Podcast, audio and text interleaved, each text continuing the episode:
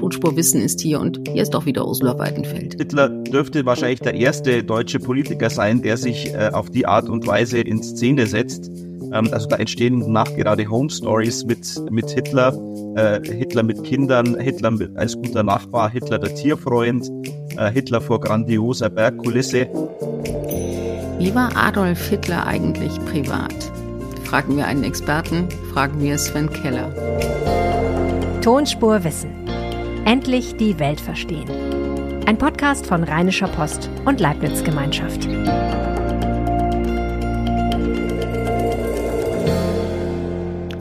In Tonspur Wissen reden wir ja einmal in der Woche über die spannendsten Themen aus Wissenschaft und Forschung. Jede Woche ein anderes Thema mit einer anderen Wissenschaftlerin. Wenn Sie das interessiert, freuen wir uns total über Ihr Like, über Ihren Kommentar und besonders natürlich, wenn Sie uns abonnieren. Dankeschön. Man glaubt es nicht, aber auch Diktatoren machen Ferien. Adolf Hitler zum Beispiel hatte ein Ferienhaus in den Berchtesgadener Alpen.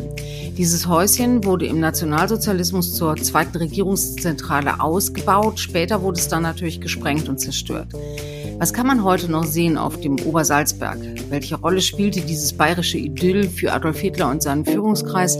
Was wurde hier entschieden und wie wirkte das in der unmittelbaren Umgebung? Darüber rede ich jetzt mit Sven Keller, der für das Münchner Institut für Zeitgeschichte die Dokumentation Obersalzberg mit ihrer brandneuen Ausstellung leitet. Hallo, Herr Keller. Hallo, ich grüße Sie. Herr Keller, wir reden heute über den Obersalzberg und da sind Sie auch gerade. Was sehen Sie denn so, wenn Sie da aus dem Fenster gucken? Ja, ich äh, blicke auf eine momentan leider etwas verregnete Berglandschaft. Wir haben noch so Reste von Schnee. Ähm, ich schaue über den Berchtesgadener Talkessel und habe im Hintergrund den Untersberg, den Salzburger Hausberg. Ähm, ja, und auf diese Berglandschaft blicke ich jetzt gerade aus meinem Bürofenster. Ein imponierendes Panorama, das sie umgibt. Was sieht man denn noch, wenn man auf dem Obersalzberg selbst ist? Ja, wenn man auf dem Obersalzberg selbst ist, ähm, sieht man tatsächlich wenig von dem, was, äh, was die Geschichte dieses Ortes ausmacht. Ähm, wir haben hier im 20. Jahrhundert mindestens zwei tiefgreifende Transformationen, einmal 1933, einmal 1945. Und insofern kann man die Geschichte so ein bisschen ja, teilen in drei Zeitschichten, in die Zeit vor Hitler, in die Zeit des Nationalsozialismus, gewissermaßen die Zeit mit Hitler und die Zeit nach Hitler. Man muss ihm sagen, das war am Anfang mal das Ferienhaus von Adolf Hitler, eben in diesem kleinen Ort in den Berchtesgadener Alpen. Und dann war es aber auch so, so, so was wie eine zweite Regierungszentrale, auch ein Symbolort, ähm, der Adolf Hitler in vielen Perspektiven gedient hat. Was war denn vorher da? Ähm, vorher war der Obersalzberg also zunächst mal über Jahrhunderte ein kleines Bergbauerndorf, eher ärmlich, karge Verhältnisse, äh, seit dem äh, ausgehenden 19. Jahrhundert dann auch ein Ort der gehobenen Sommerfrische, also wohlhabende Städter, äh, Großbürgertum, Industrielle, auch der Adel haben äh, den Ort ähm, für sich entdeckt, haben da ihre Sommer verbracht, haben teilweise auch Häuser dort gekauft, gebaut. Ähm, das ist quasi das Setting, das 1923 dann Adolf Hitler auch zum ersten Mal kommt. Weil man ihm sagen muss, dass der Obersalzberg im Frühling, im Sommer und im Herbst ein großartiges grünes äh, Gelände ist, hügelig, in den Alpen gelegen, sehr sonnig, sehr gute Luft. Äh, deshalb ist Adolf Hitler da auch 1923 hingekommen. Wie hat's ihn denn dahin verschlagen? Ja, also es war weniger die Landschaft oder das Kurklima, das ihn da äh, gereizt hat, sondern 1923 äh, im Frühjahr ist er hierher gekommen, um Dietrich Eckert zu besuchen. Friedrich Eckert war einer der Vordenker der völkischen Bewegung in Deutschland, also ideologisch sehr nahestehend, einer der äh, frühen Förderer von Hitler auch. Der hat sich zu dem Zeitpunkt hier versteckt am Obersalzberg. Der wurde polizeilich gesucht, weil er den Reichspräsidenten Friedrich Ebert beleidigt hatte. Also Hitler besucht seinen Gesinnungsfreund Eckert und gefällt oder findet Gefallen an am Obersalzberg. Wie geht's weiter? Der findet hier Gefallen am Obersalzberg, der findet hier auch ein Milieu vor, ähm, gedanklich, ideologisch, äh, in dem er sich durchaus wohlfühlt. Also es gibt hier äh, auch bevor Hitler zum Obersalzberg kommt, äh, in äh, Berchtesgaden schon eine NSDAP-Ortsgruppe, Ähm, es sind hier natürlich nicht alles Nationalsozialisten, aber er findet hier ein Umfeld vor, in dem er sich jetzt nicht nur landschaftlich, sondern auch gedanklich wohlfühlen kann. Das kann man, glaube ich, schon sagen. Er findet dann auch ein Haus. Er findet dann auch ein Haus äh, etwas später, 1928. Vorher ähm, schreibt er schon den zweiten Band von Mein Kampf hier. Ähm, da geht die Legende, dass er das in einer kleinen Hütte im Wald vor allem getan hätte. Äh, tatsächlich hat er sich in verschiedenen Hotels auch eingemietet. Ähm, 1928 hat er dann tatsächlich die Gelegenheit, ähm, äh, ein kleines Häuschen zu mieten von einer Fabrikantenwitwe, äh, das er dann später auch kauft, 1933. Das ist der Berghof. Das ist zu dem Zeitpunkt noch das, also das Haus Wachenfeld. Ähm, das ist der Hausname. Zum Berghof wird es später dann ausgebaut, Mitte der 1930er Jahre. Und aus diesem kleinen Berghof wird dann ein ausgebauter, repräsentativer Ort, in dem sich Adolf Hitler privat inszeniert mit dem Hund Blondie, mit Kindern, mit äh, Freunden, Familien von führenden Nationalsozialisten. Es ist ein Ort und eine Inszenierung, in dem das Deutsche besonders natürlich gefeiert und hervorgehoben wird. Und es ist ein ähm, ein Platz, der eben dann auch zum zweiten Tattäterort wird, weil eben dort, dort oben regiert wird auch. Wie kam es dazu? Ja, also ich würde davor warnen, den Obersalzberg jetzt nur als Inszenierungsort zu sehen. Also die, diese Inszenierung findet statt. Ähm, also für die Propaganda wird genau das in Szene gesetzt nach außen, was Sie jetzt so ein bisschen beschreiben. So dieses Hitler privat. Genau, Hitler privat. Hitler dürfte wahrscheinlich der erste deutsche Politiker sein, der sich äh, auf die Art und Weise in Szene setzt. Ähm, also da entstehen nachgerade Home Stories mit, mit Hitler, äh, Hitler mit Kindern, Hitler als guter Nachbar, Hitler der Tierfreund, äh, Hitler vor grandioser Bergkulisse, äh, eignet sich hier natürlich ganz besonders. Das Ganze hat zum Ziel, den nahbaren Führer zu zeigen, in Szene zu setzen. Da werden massenhaft, millionenfach, teilweise würde ich sogar sagen, vielleicht sogar bis in die Milliarden gehend, werden diese Bilder äh, verteilt, ähm, die Hitler genauso zeigen, die den nahbaren Führer zeigen sollen, ähm, nahbar für die Volksgemeinschaft, für die Volksgenossinnen und Volksgenossen. Ähm, hat immer so ein bisschen Schnappschusscharakter, gerade die Bilder, die dann ausgewählt werden. Man muss sich aber darüber im Klaren sein, dass das hochgradig kontrolliert ist, welche Bilder da an die Öffentlichkeit gelangen äh, und dass auch diese Bilder selbst keine Schnappschüsse sind, sondern dass sich da jemand wirklich Gedanken gemacht hat. Eigentlich Hoffmann ist äh, Hitlers Leitfotograf. Ähm, man kann das anhand erhaltener ähm, ja, Bildsequenzen nachvollziehen. Also da werden ganz viele Fotos gemacht, es wird sorgsam ausgewählt, es wird retuschiert, ähm, es wird genau überlegt, äh, wie Bilder komponiert werden.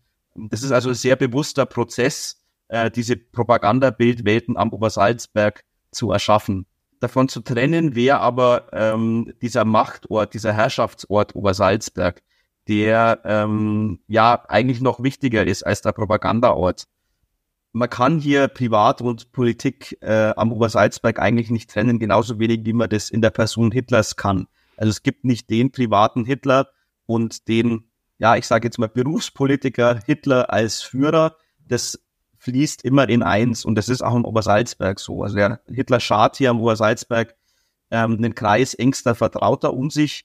Äh, wir sprechen da von der Berghofgesellschaft, in deren Zentrum Eva Braun steht, also Hitlers Partnerin, von der die Öffentlichkeit äh, vor 1945 ja nichts erfährt, nichts weiß. Ähm, das würde dem Führerbild dieser Rolle, die er da spielt, äh, nicht entsprechen. Ähm, und äh, in diesem ja privat wirkenden Setting ähm, wird aber Politik gemacht, wird nationalsozialistische Politik gemacht, ähm, werden Kriege geplant, äh, wird der Krieg auch geführt, während des Zweiten Weltkriegs dann vom Obersalzberg aus, äh, werden Verbrechen geplant, die Verfolgung bis hin zum Folger, bis zum, hin zum Völkermord. Es gibt eigentlich keinen Verbrechenskomplex, der nicht auf die eine oder andere Weise mit dem Obersalzberg verbunden wäre. Darüber reden wir gleich noch, aber eben vielen Dank für diese Erklärung, wie eben der Obersalzberg nach und nach eben zur Regierungs- oder Zweitregierungszentrale wird, eben einfach, weil sich Adolf Hitler da sehr gerne aufgehalten hat, weil eben viele führende Nationalsozialisten dann da eben in dieser Gesellschaft selber auch Eigentum erworben haben, zum Teil eben auch dahin gezogen sind. Ich würde nur ganz gerne, bevor wir über die einzelnen Bereiche reden, die dritte Phase anschauen. Die dritte Phase ist die, die nach 1945 einsetzt. Der Berghof ist von Bomben getroffen. Adolf Hitler ist tot. Was passiert dann? Adolf Hitler verlässt den Obersalzberg ja schon im Juli 1944 zum letzten Mal. Er weiß das zu dem Zeitpunkt natürlich noch nicht. Zu da setzt die Zeit nach Hitler dann auch ein am Obersalzberg. Wir haben äh, Ende April 1945 nochmal einen Bombenangriff hier auf das das Sperrgebiet, ähm, das ja sehr weitläufig ist. Also nochmal im Sinne von ja gewissermaßen endlich. Das ist äh, der erste und einzige Luftangriff, der hier durchgeführt wird auf das Areal, werden große Teile ähm, zerstört. Trotzdem bleiben natürlich viele Überreste stehen, es bleiben Gebäude stehen, ähm, teilweise äh, in Ruinen. Ähm, und dann stellt sich die Frage, was macht man denn mit diesen Gebäuden? Ähm, die äh, Amerikaner äh, nutzen dieses Areal dann jahrzehntelang als sogenannte Recreation Area, also die schicken hier GIs zur Erholung her. Ähm, ein Teil der äh, besonders problematischen Gebäude sind auch zerstört. Also die Häuser von Bormann und Göring zum Beispiel sind nach diesem Luftangriff völlig zerstört. Ähm, der Berghof übersteht diesen Luftangriff eigentlich weitestgehend unbeschadet. Der wird dann allerdings von der SS beim Abzug noch angezündet. Die Ruine wird dann 1952 gesprengt und abgetragen. Äh, und dann stellt sich über die Jahrzehnte eigentlich immer wieder die Frage, was tun denn mit diesem Gelände hier am Obersalzberg? Da muss ich, glaube ich, noch kurz sagen, äh, der Obersalzberg gehörte zur amerikanischen Besatzungszone wie ganz Bayern. Deutschland wurde 1945 nach dem, nach der Kapitulation aufgeteilt in eben vier Besatzungszonen und der bayerische Teil gehörte zur amerikanischen Besatzungszone. Die Amerikaner haben dann angefangen und eben auch dann die neue Bundesregierung, zuerst die bayerische Landesregierung, sich mit der Zukunft des Obersalzbergs auseinanderzusetzen. Was sieht man denn heute noch von dem nationalsozialistischen, ich sag mal in Anführungszeichen, Erbe des Obersalzbergs, wenn man da hinkommt? Also in der, ähm, in der historischen Landschaft, also von dieser historischen Topografie, ähm, kann man als ich sage jetzt mal, nicht Eingeweihter nur noch sehr wenig auf den ersten Blick erkennen. Also man muss sich schon damit befassen, wie gesagt, von den Ruinen ist vieles abgetragen worden. Ähm, einzelne Gebäude äh, werden zwar heute noch genutzt, sind aber auch nicht unmittelbar einzuordnen. Ähm, man findet schon noch Spuren im Gelände, wenn man sich auskennt. Äh, aber das ist eine der, der äh, Fragen, die wir natürlich in unserer Ausstellung dann auch äh, versuchen zu beantworten. Wie sieht dieses Gelände denn während der NS-Zeit aus? Also wie entwickelt sich dieses Führersperrgebiet? Ähm, wie kann man diese historische Landschaft lesen? Ähm, mhm, Sie haben, haben schon gesagt, ähm, da ist dann viel zerstört worden. Ist es zerstört worden, weil man Angst hatte, dass das zu, zu so einem Wallfahrtsort wird? Oder ist es zerstört worden, weil das eben in dem neuen, in der Bundesrepublik Deutschland dann einfach auch nicht gebraucht wurde, solche Gebäude? Mhm. Nee, also da ging es schon äh, ganz klar darum, diesen Wallfahrtsort zu verhindern. Also ich würde noch mal ganz kurz zurückgreifen. Ähm, das ist tatsächlich immer ein bayerisches Thema. Also die ähm, der Bund, die nationale Ebene spielt da äh, de facto eigentlich keine Rolle bei dieser Debatte. Das liegt daran, dass dieses ganze Areal hier am Obersalzberg an den Freistaat Bayern übergeht. Also der Freistaat Bayern ist Rechtsnachfolger gewissermaßen Erbe der NSDAP und auch Hitlers persönlich, weil er seinen Wohnsitz eben in München hatte. Ähm, und deswegen fällt dieses ganze Areal, das sich dann im Besitz zum kleineren Teil Hitlers selbst, zum größeren Teil der NSDAP befand, ähm, nach dem Zweiten Weltkrieg an den Freistaat Bayern, der immer noch Eigentümer dieses Geländes hier oben ist. Und dann hat man erstmal so Tabula Rasa gemacht. Also man hat eben dieses Führer Führersperrgebiet, in dem ja durch die Nationalsozialisten auch alle verschwinden mussten, die nicht zum engeren Kreis gehörten, äh, wieder neu definiert oder überschrieben. Äh, ja, Tabula Rasa ist nicht ganz richtig. Also wie gesagt, es gibt äh, lange noch Gebäude, die auch weiter genutzt werden.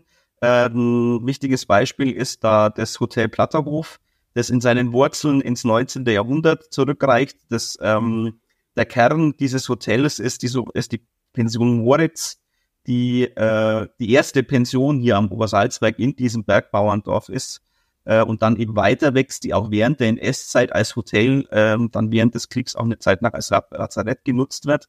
Das nutzen die Amerikaner dann weiter. Die benennen das um in Hotel General Walker ähm, und nutzen das bis äh, Mitte der 90er Jahre, also bis zu ihrem Ab Abzug. Das Gebäude wird dann irgendwann ähm, kurz nach der Jahrtausendwende ähm, abgerissen. Ähm, da gibt's noch mehrere solche Gebäude. Ein Großteil ist allerdings verschwunden. Und man kann das Ganze aber vielleicht am Beispiel des, des Zentrums dieses Führersperrgebiets, gewissermaßen des neuralgischen Punkts, hm, sich anschauen, diskutieren. Das ist natürlich der Berghof und äh, der Standort des äh, Berghofs, nämlich das Berghofgelände. Ähm, dass wir jetzt vom Gelände sprechen, verweist schon so ein bisschen drauf, dass es diesen Berghof nicht mehr gibt. Ähm, da hat sich diese Debatte äh, unmittelbar in der Nachkriegszeit auch kristallisiert. Also was tun mit dieser Ruine, die da ja noch stand bis 1952 als ja äh, mit also Bomben geschädigt, ausgebrannt, ähm, über und über dann auch mit äh, amerikanischen Graffiti äh, übersät. Ähm, was tun also mit diesem Ort? Ähm, wir haben unmittelbar einsetzend äh, nach Kriegsende natürlich viele Leute, die sich interessieren für diesen Ort. Das sind zum einen also erstmal hier die einheimische Bevölkerung, die sich hier äh, im, im, großen Stil bedient an den vielen Dingen, nützlichen Dingen, die hier einfach Obersalzberg vorhanden waren. Man hat also geplündert. Ähm, danach kommen dann äh, die Amerikaner und die Franzosen, die als Souvenir und Beute auch alles mitnehmen, was nicht nied- und nagelfest ist und auch viele Dinge, die eigentlich nied- und nagelfest wären. Ähm, da verändert sich dieses Gelände natürlich dadurch schon.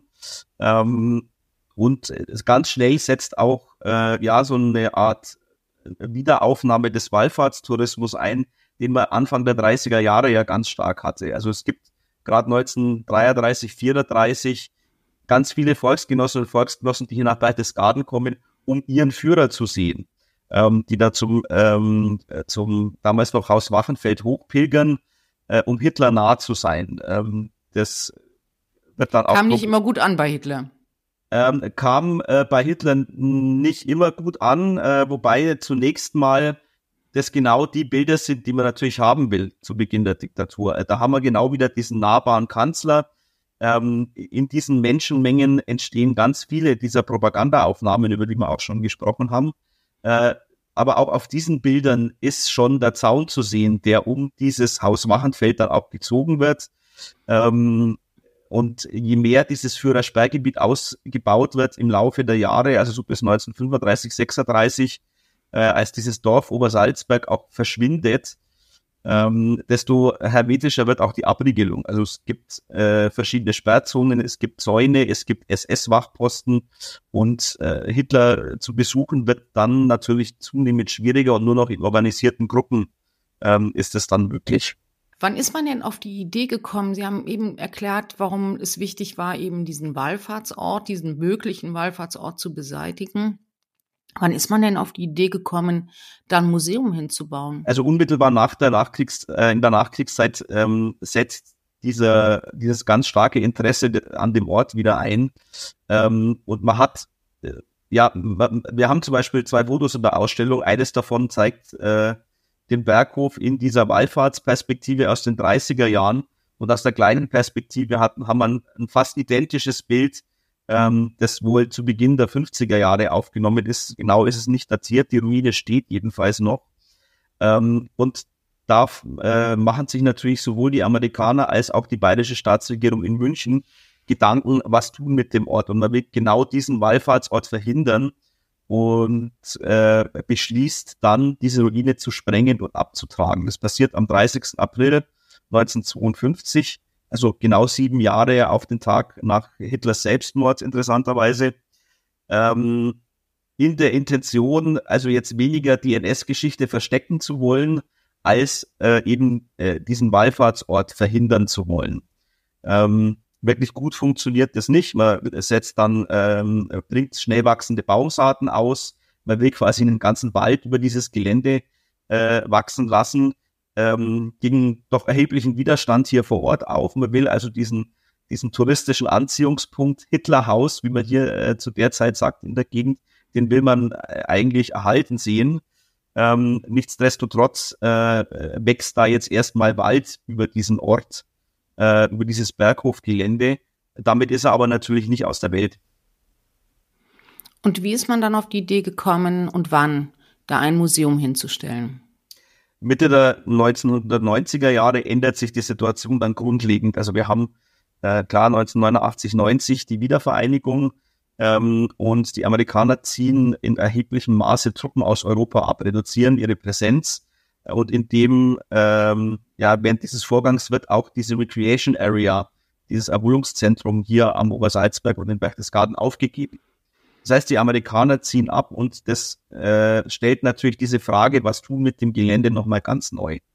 Ähm, es gab über die Jahrzehnte da immer wieder mal Skandale, ähm, die sich an dieses Gelände geknüpft haben. Und trotzdem hat man an dem Status quo, der sich da im Windschatten äh, der amerikanischen Präsenz ähm, etabliert hatte, also daran hat man nicht gerüttelt. Da hat sich gewissermaßen so ein System zwischen Vermarktung und Verdrängung eingerichtet, und jetzt war aber der Zeitpunkt erreicht, wo man wirklich äh, nochmal neu nachdenken musste. Man war quasi gezwungen dazu, man hätte das auch natürlich früher schon tun können.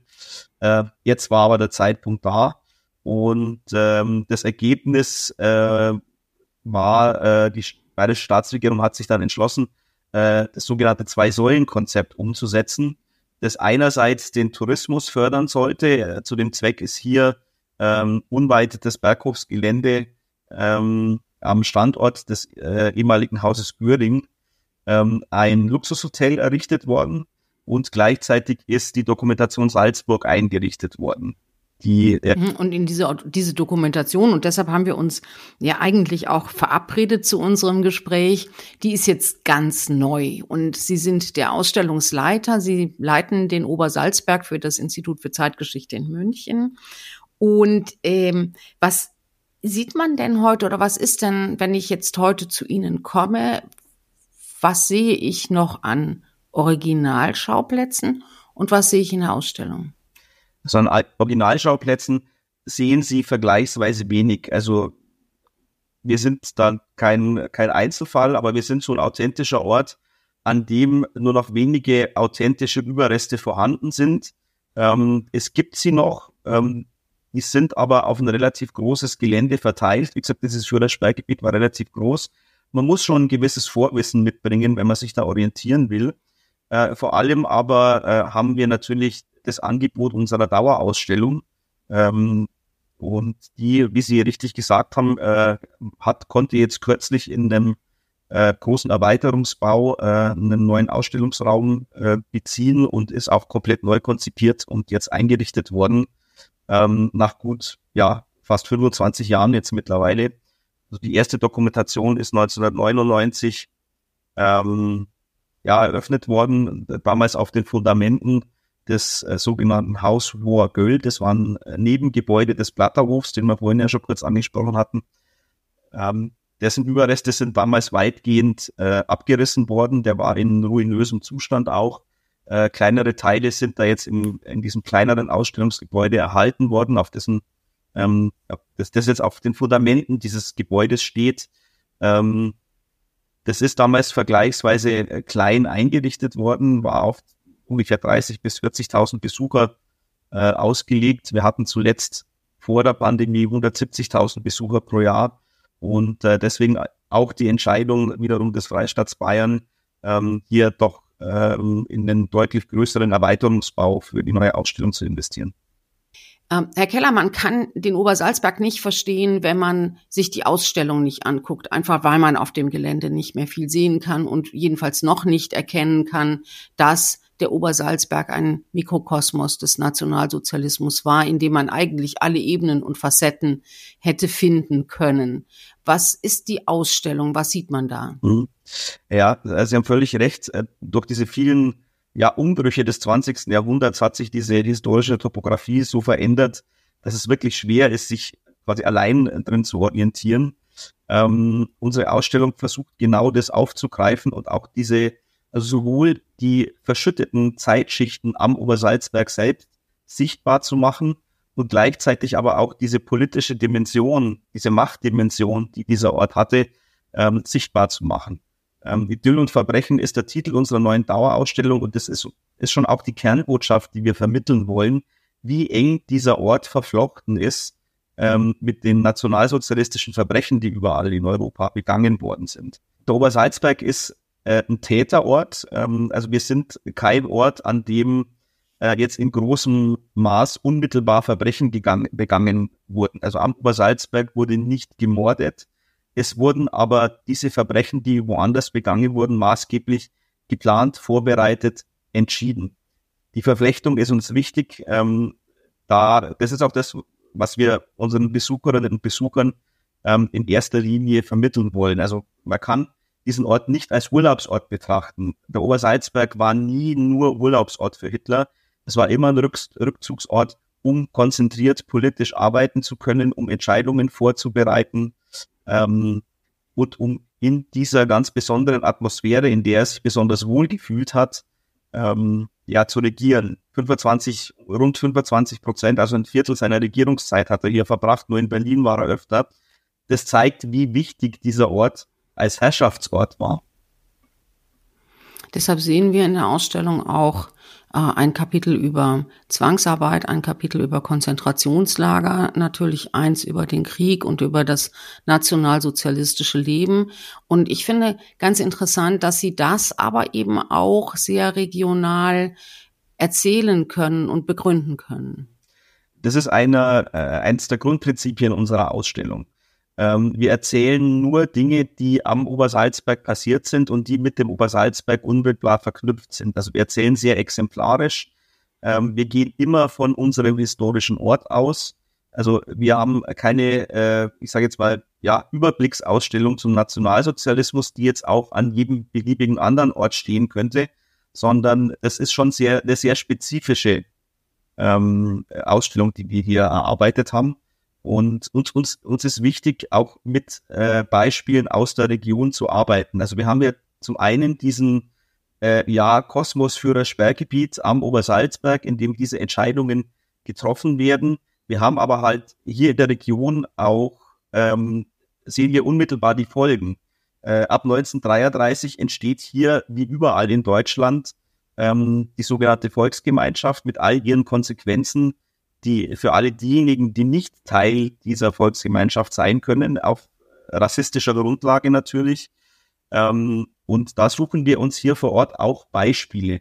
Wir erzählen zum Beispiel diese Ausgrenzung aus der Volksgemeinschaft, diese ersten Verfolgungsschritte, ähm, zum einen anhand von Alltagsorten, die unseren Besucherinnen und Besuchern auch unmittelbar vertraut sind. Also um mal ein Beispiel zu nennen, die Berghütte zu der im Frühjahr 1933 eine äh, Gruppe von Nationalsozialisten hier aus der Region wandert, um dort die Hakenkreuzfahne zu hissen und sich entsprechend im Hüttenbuch mit NS-Parolen zu verewigen ähm, und verflechten diese Etablierung der Volksgemeinschaft dann aber mit den äh, Schicksalen von Opfern. Also wir suchen uns Biografien hier aus der Region, die unmittelbar von dieser Entwicklung betroffen sind, für die diese Orte der Volksgemeinschaft ja, man könnte sagen, toxisch werden. In dem Fall ist es äh, die, äh, das Beispiel von Gustav Ortenau, der als Kurarzt in Bad Reichenhall tätig ist, ähm, der begeisterter Alpinist ist, seit Jahrzehnten Mitglied im Alpenverein ähm, und dann aber äh, mit seinem Austritt aus dem Alpenverein dem eigenen Ausschluss entgegen äh, zuvorkommt, weil auch in diesen Vereinen ähm, äh, der ARIA-Paragraph eingeführt wird. Also diese Bergwelt, diese Landschaft, in der wir uns hier befinden, in der sich das hier alles abspielt, wird toxisch für bestimmte Gruppen. Ähm, und was wir damit zeigen wollen, ist, dass äh, nicht ähm, die Verfolgung im Nationalsozialismus irgendwo im Osten beginnt, sondern das, was irgendwo anders dann passiert, der, der systematische Massenmord, äh, ist schon die Endstufe, sondern das beginnt vor der eigenen Haustür, hier unmittelbar in der Region. Ja, und man sieht eben und kann eben erfahren, wie äh, eben auch im ganz Kleinen, im ganz Dörflichen eben die nationalsozialistische Ideologie doch un unglaublich konsequent, grausam und eben auch sehr schnell und zügig äh, durchgesetzt wird, gerade eben in diesem Mustergebiet des nationalsozialistischen Lebens, das Hitler so gerne mochte. Herr Keller, vielen Dank. Ich bedanke mich fürs Interesse und fürs Gespräch. Das war Tonspurwissen in dieser Woche und danke, dass Sie auch wieder dabei waren. Wenn Sie das Gespräch kommentieren wollen, dann tun Sie das doch gerne bei X. Wenn Sie die Leibniz-Gemeinschaft at LeibnizWGL und die Rheinische Post at RP Online erwähnen, freuen wir uns. Und bis zur nächsten Woche schicke ich herzliche Grüße, Ihre Ursula Weidenfeld.